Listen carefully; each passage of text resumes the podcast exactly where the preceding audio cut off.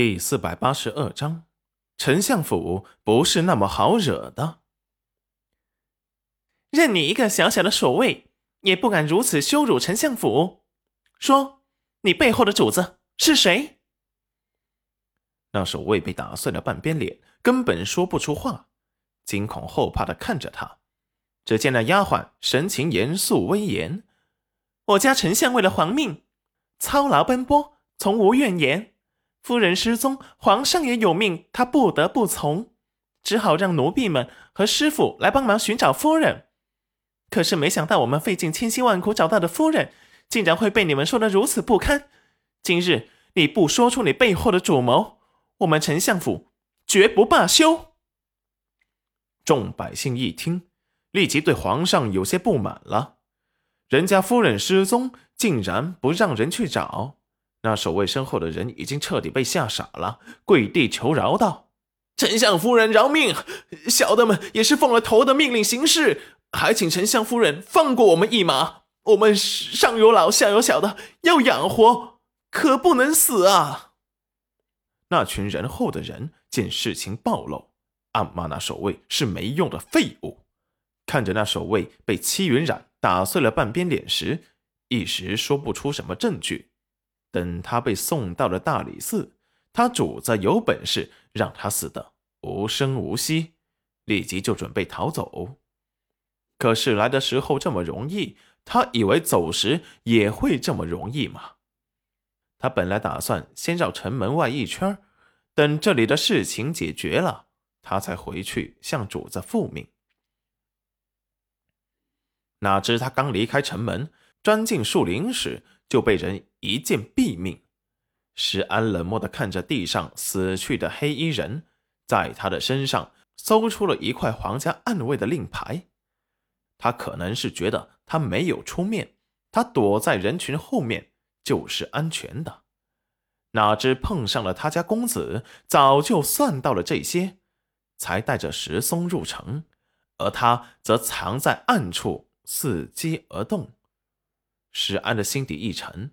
这楼臣是不是忘了当初要不是公子力排众议扶他上位，还为他舍身挡过刀？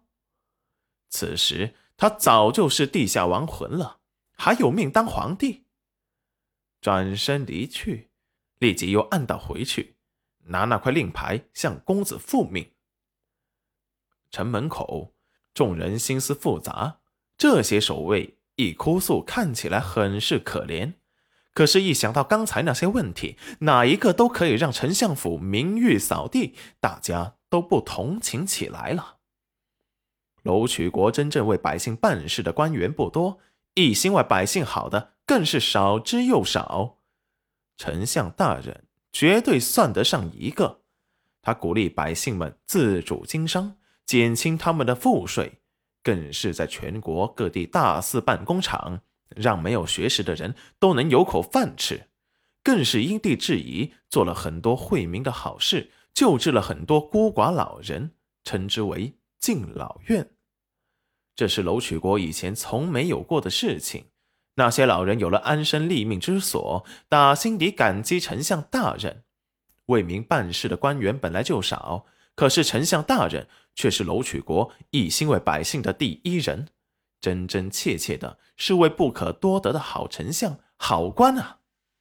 在他们的眼里，皇上他们也许不认识，可是丞相大人，满大街都是文人墨客描绘的画像，他的惠民事迹在民间也被载成册子，在广为流传，百姓们打心底的庆幸、尊敬。楼曲国有这么一位好丞相，裴元君并不理会他们打着卖惨，想要给他施压。毕竟他们是无辜的，而且法不责众。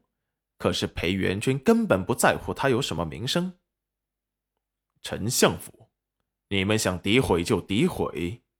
如果我今日放了你们，大家还以为我们丞相府是好欺负的，以后想怎么污蔑？都可以了。这一次只是想要丞相府名誉扫地，下次是不是还要污蔑丞相府通敌叛国？来人，把这些人给我就地伏诛！让他们背后的狗主子看看，丞相府不是那么好惹的。